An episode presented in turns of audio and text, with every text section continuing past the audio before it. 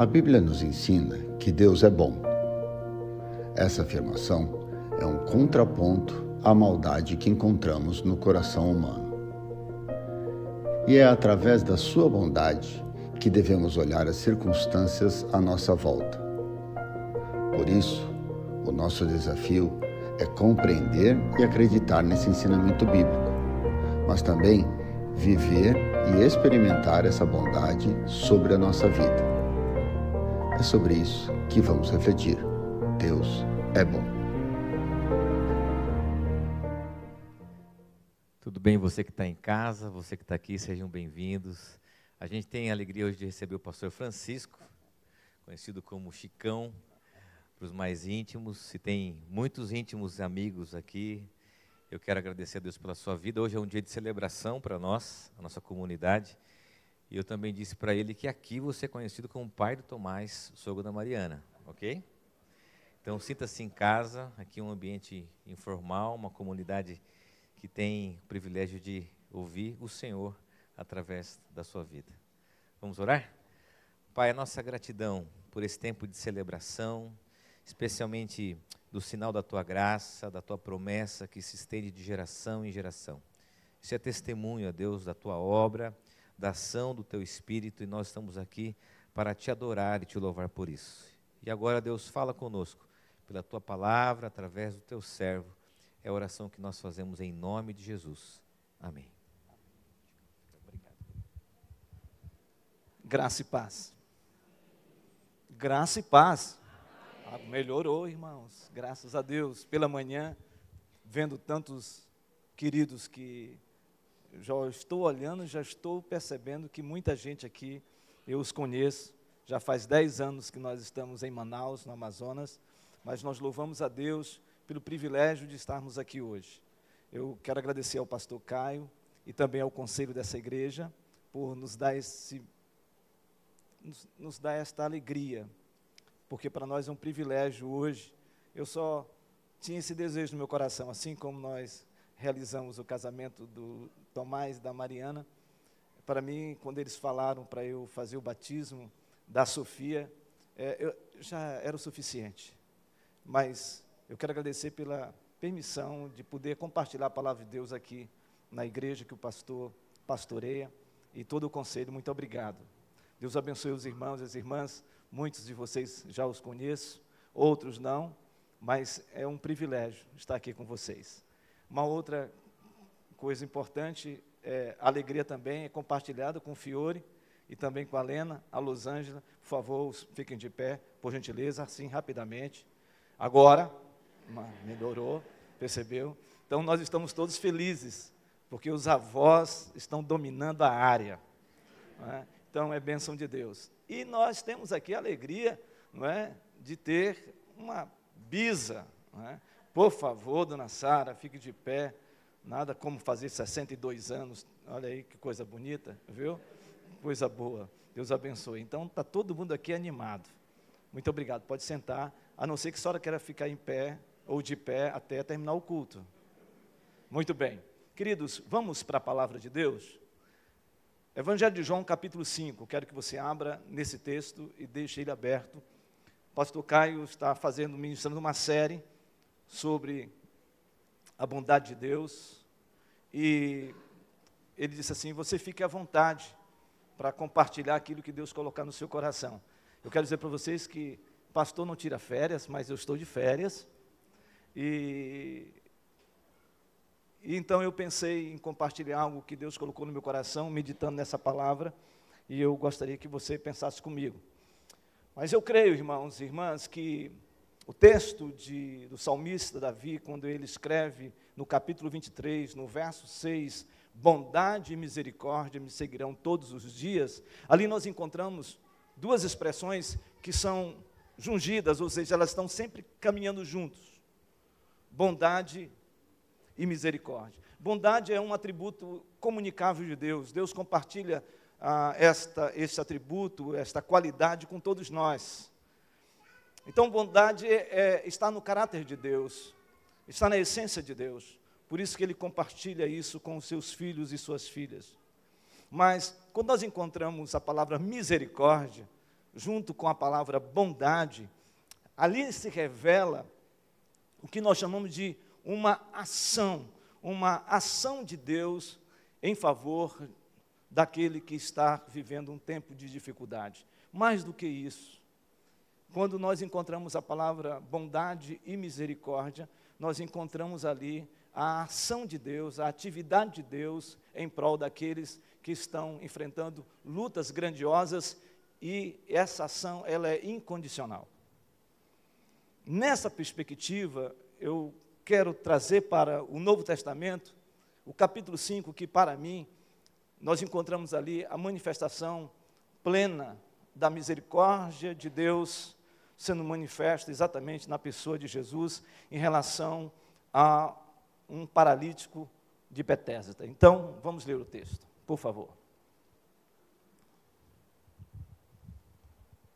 Diz assim a palavra do Senhor. Passadas essas coisas, havia uma festa dos judeus e Jesus subiu para Jerusalém.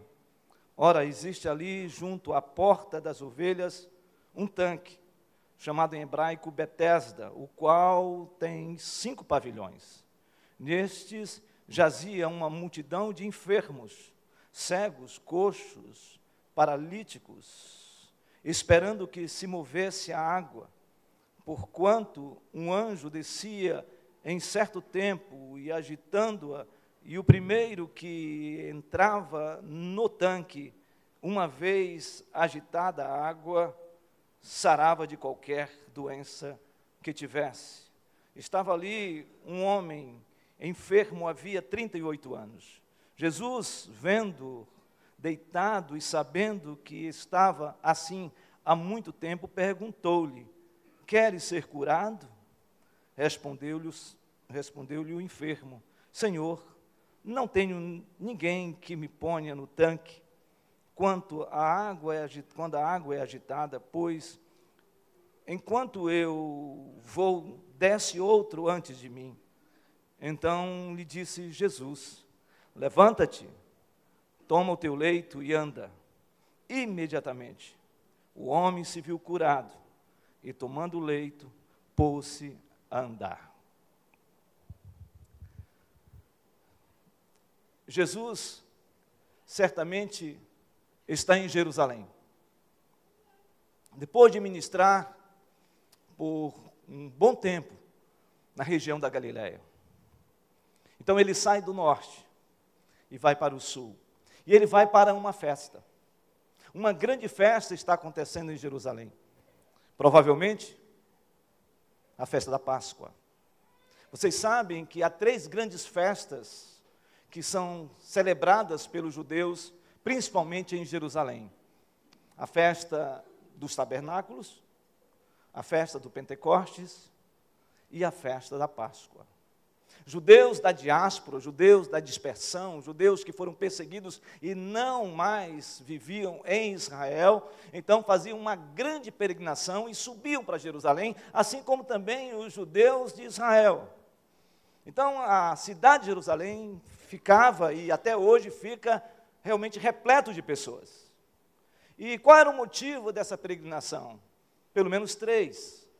Primeiro, eles iam para sacrificar. Eles iam para adorar a Deus no templo. Segundo, eles iam ler a Torá. E em terceiro, eles iam, eles iam para levar suas ofertas de amor ao Deus eterno.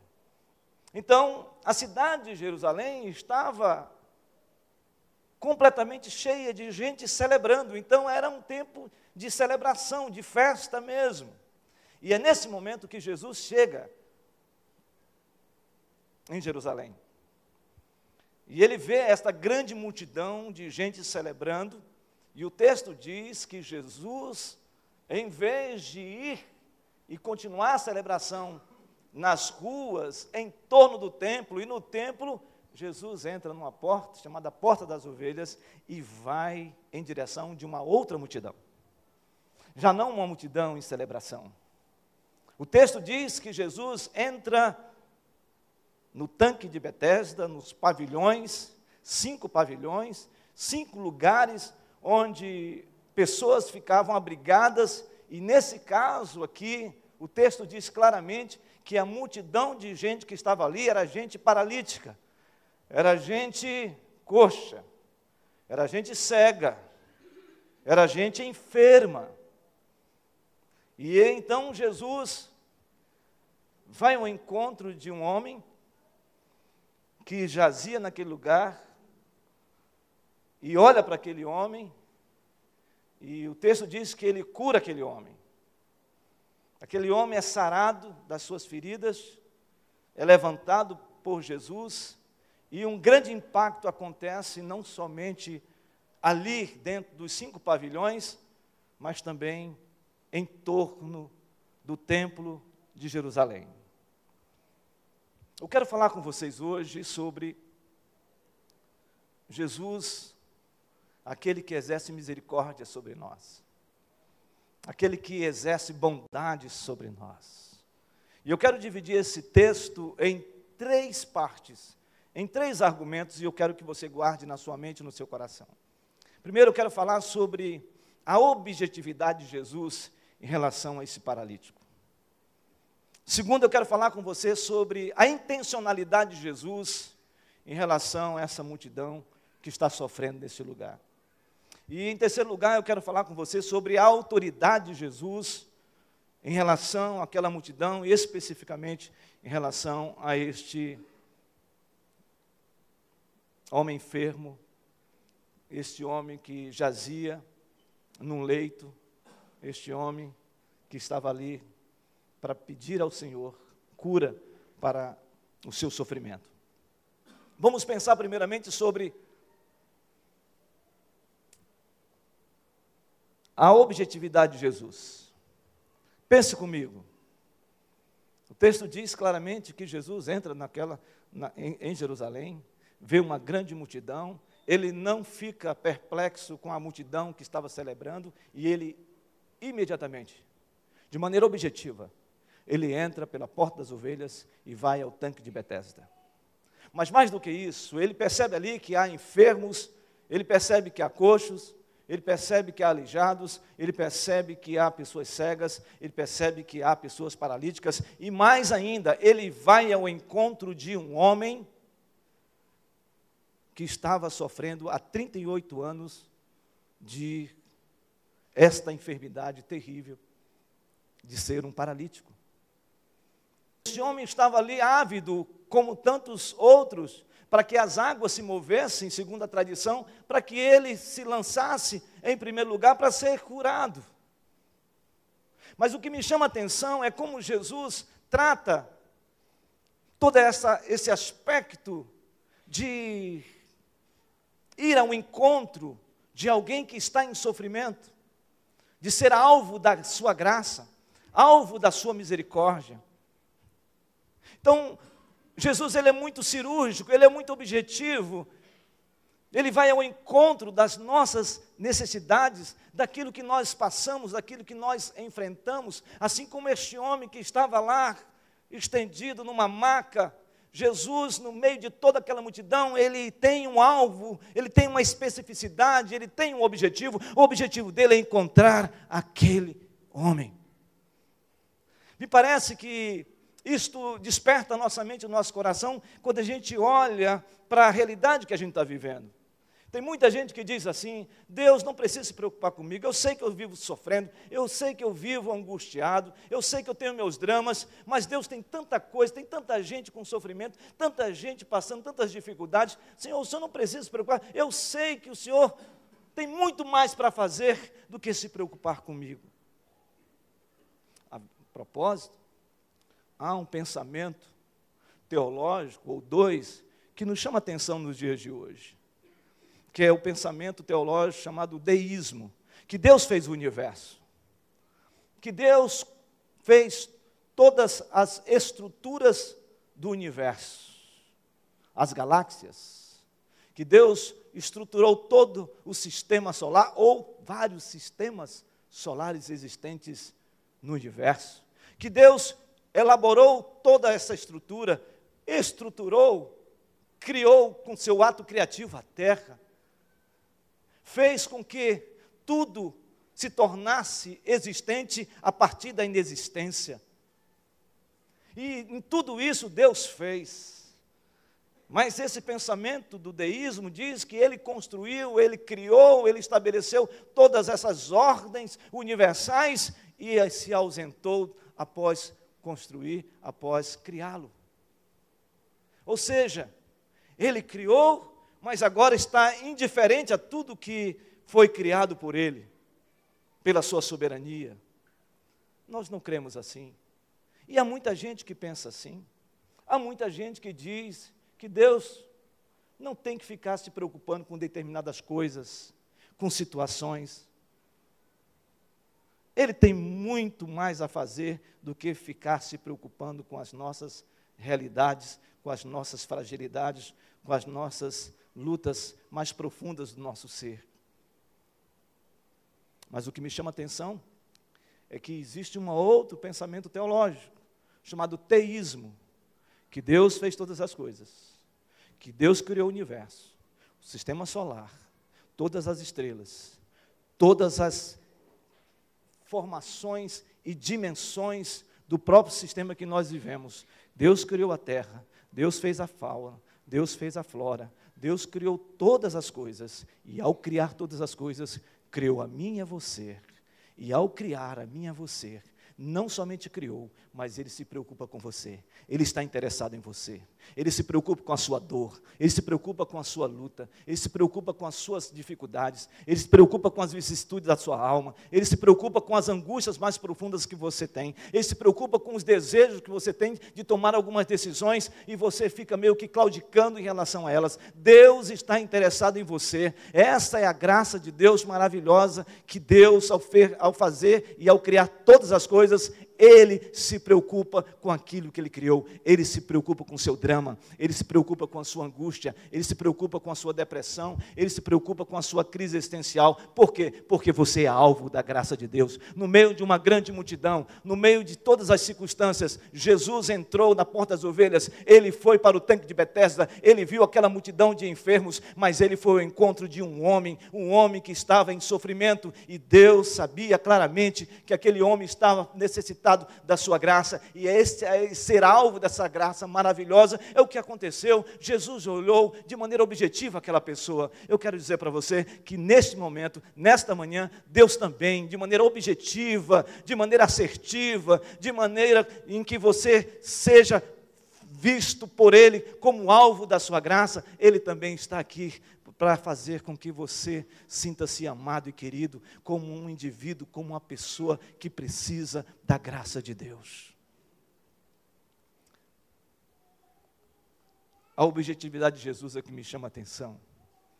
Mas o texto continua falando de algo que me chama a atenção também, da intencionalidade de Jesus. E eu gostaria que você olhasse o texto, porque é algo extraordinário que Jesus faz. Observe o texto, por favor, a partir do versículo 6. Diz assim: Vendo-o deitado e sabendo que estava assim há muito tempo, perguntou-lhe: Queres ser curado? Essa intencionalidade de Jesus é algo extraordinário.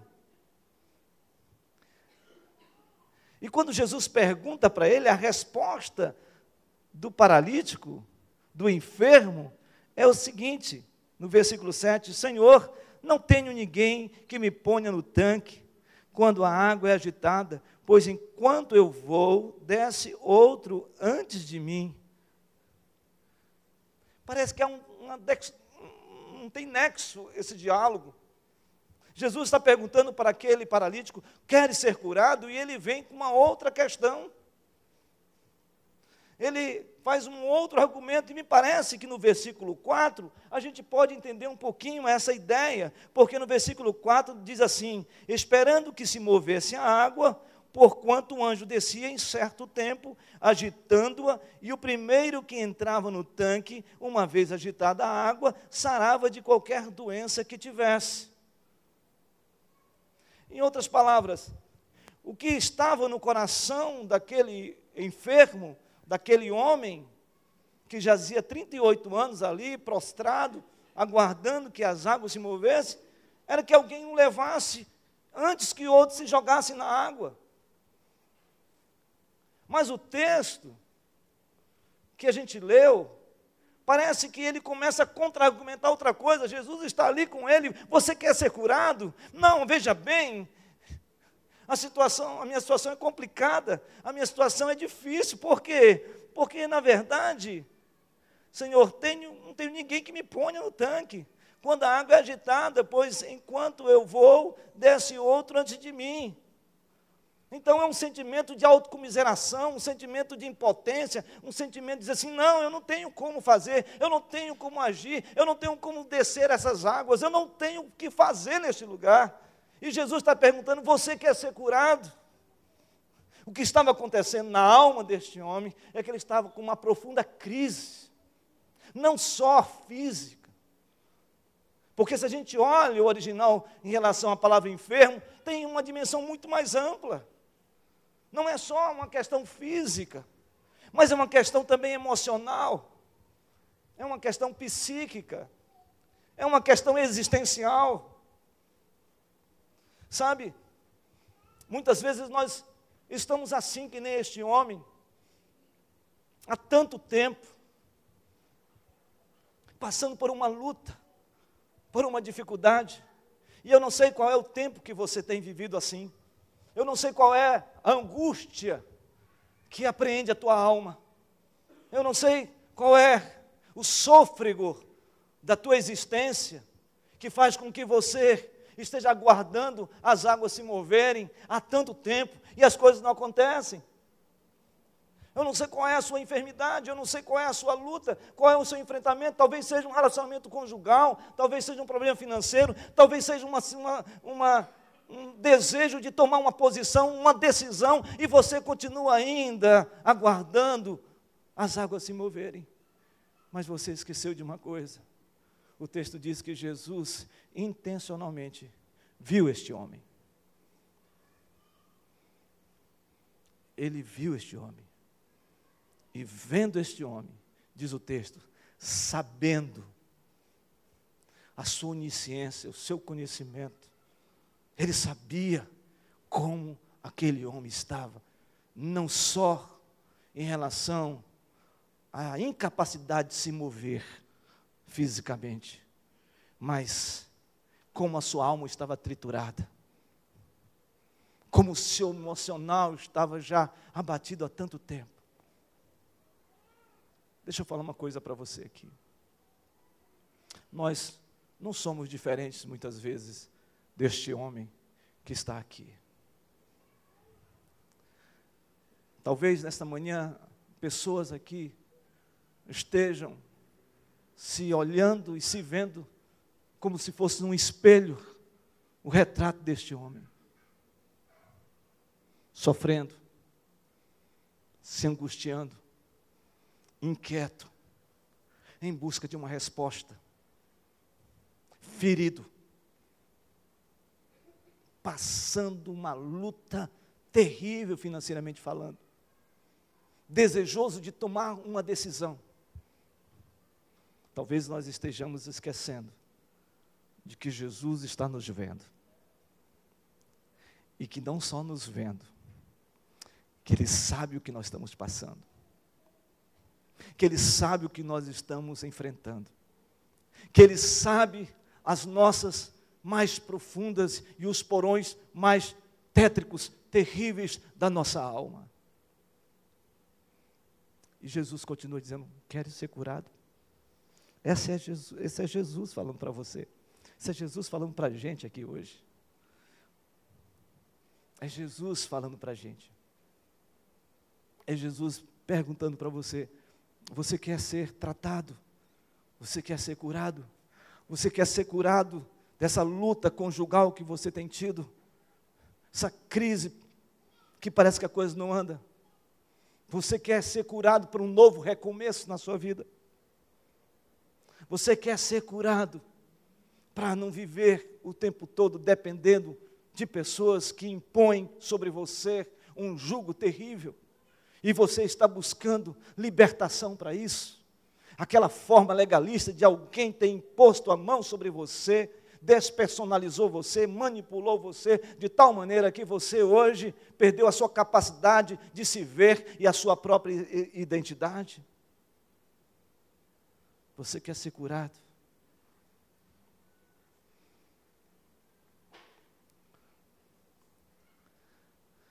A objetividade de Jesus é algo que me constrange. A intencionalidade de Jesus em nos ver e saber o que passamos alivia o meu coração.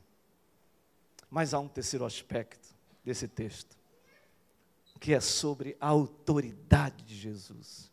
Depois que Jesus bate um maior papo com este homem, é? eu fico imaginando toda a multidão em volta, diz o texto sagrado no verso de número 8 diz assim: Então lhe disse Jesus: Levanta-te, toma o teu leito e anda. Levanta-te. E eu fico imaginando essa forma, essa forma, esse, essa expressão.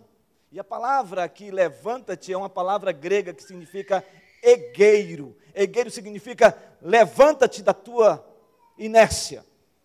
Levanta-te do sono. Levanta-te, você que está sonolento, letárgico, você que não tem força para andar, você que não tem força para enfrentar as lutas, você que não tem força para enfrentar a sua batalha no seu casamento, você que não tem força para enfrentar essa luta grandiosa que você tem com um filho, com uma filha, levanta-te, essa luta que você tem com relação a mesmo as suas próprias crises mais profundas da sua alma, a palavra está dizendo aqui, gueiro, levanta-te, é hora de levantar, é hora de sacudir a poeira, dar volta por cima e de fato se posicionar dizendo, Jesus Cristo está falando para eu levantar. E eu vou levantar em nome de Jesus. E o texto diz que este homem é tomado pela mão, ele se levanta e ele fica completamente curado. Esse Jesus que operou este milagre é o mesmo Jesus hoje, que tem o poder de operar milagres na nossa vida hoje. E me parece que nós ficamos meio que alheios àquilo que Deus está falando. E esta é a autoridade de Jesus. Quando o Senhor Jesus falou para os seus discípulos, em Mateus capítulo 10, toda autoridade me foi dada. Então ele envia os seus discípulos, ele diz aos seus discípulos que ele está dando essa autoridade a eles, e o texto diz: vocês vão, preguem o evangelho, expulsem demônios e anunciem o reino. Cure os enfermos. E a palavra ali, poder, é a palavra grega exocia, que significa revestimento de poder mesmo, de autoridade. Meu irmão, minha irmã, você que foi lavado pelo sangue do Cordeiro, você que foi reconciliado em Cristo, você que foi regenerado no Espírito Santo, você que foi alcançado pela graça de Deus, o seu nome já foi escrito no livro da vida, e Deus te deu esta autoridade para você falar claramente: eu não vou mais viver desta maneira, eu não vou mais viver subjugado, eu não vou mais viver no drama, olhando para a realidade e simplesmente me conformando com ela. Não, eu vou me levantar em nome de Jesus, porque eu sei que esse Jesus que está comigo me deu essa autoridade. A minha família é de Deus, o meu lar é de Deus, os meus negócios são de Deus, a minha vida pertence a Deus, os meus projetos pertencem ao Senhor, e se há alguma enfermidade, eu creio pela fé, em nome de Jesus, que essas enfermidades serão debeladas na autoridade do nome de Jesus. É nesse Jesus que eu creio, e é nesse Jesus que me dará vitória para a sua glória. Você crê nisso? Então, é assim que Jesus trata conosco, com misericórdia, com graça. Mas eu quero concluir esta mensagem. Eu quero ser objetivo nela. Você sabe o que significa a palavra Betesda? Tanque de Betesda. Betesda são duas palavras. A palavra Bet, que significa casa. E Hesed, ou Kesed, significa misericórdia, significa bondade. Jesus entrou na casa de misericórdia. Porque Ele é a misericórdia. Porque Ele é o Deus da bondade. Por isso que Ele é bom e a sua misericórdia dura para sempre. E a pergunta continua ecoando: Queres ser curado? Se você tem uma luta, se você tem um desafio, uma dificuldade na sua caminhada cristã, como eu, que tenho as minhas lutas e fragilidades, eu gostaria de fazer uma oração com a permissão do pastor Caio, pelos amados. E se você quer uma oração, onde você possa dizer para Deus: Deus, eu estou aqui, eu preciso de Ti. Eu creio que esse lugar pode se tornar uma casa de misericórdia. E você ser alvo da graça, você ser visto por Deus, e você ouvir a palavra de Deus dizendo: levanta-te, levanta-te, levanta-te. Se você quer esta oração, eu vou pedir para você ficar de pé onde você está. E somente isso, que eu quero orar pela sua vida, pela sua família, eu quero orar por aquilo que Deus sabe o que você tem enfrentado. E digo para você: ninguém aqui é melhor do que o outro. Todos nós temos as nossas lutas. Então, se você se levantar e crer, tudo pode acontecer em nome de Jesus. Alguém quer essa oração? Pode ficar de pé que eu vou orar.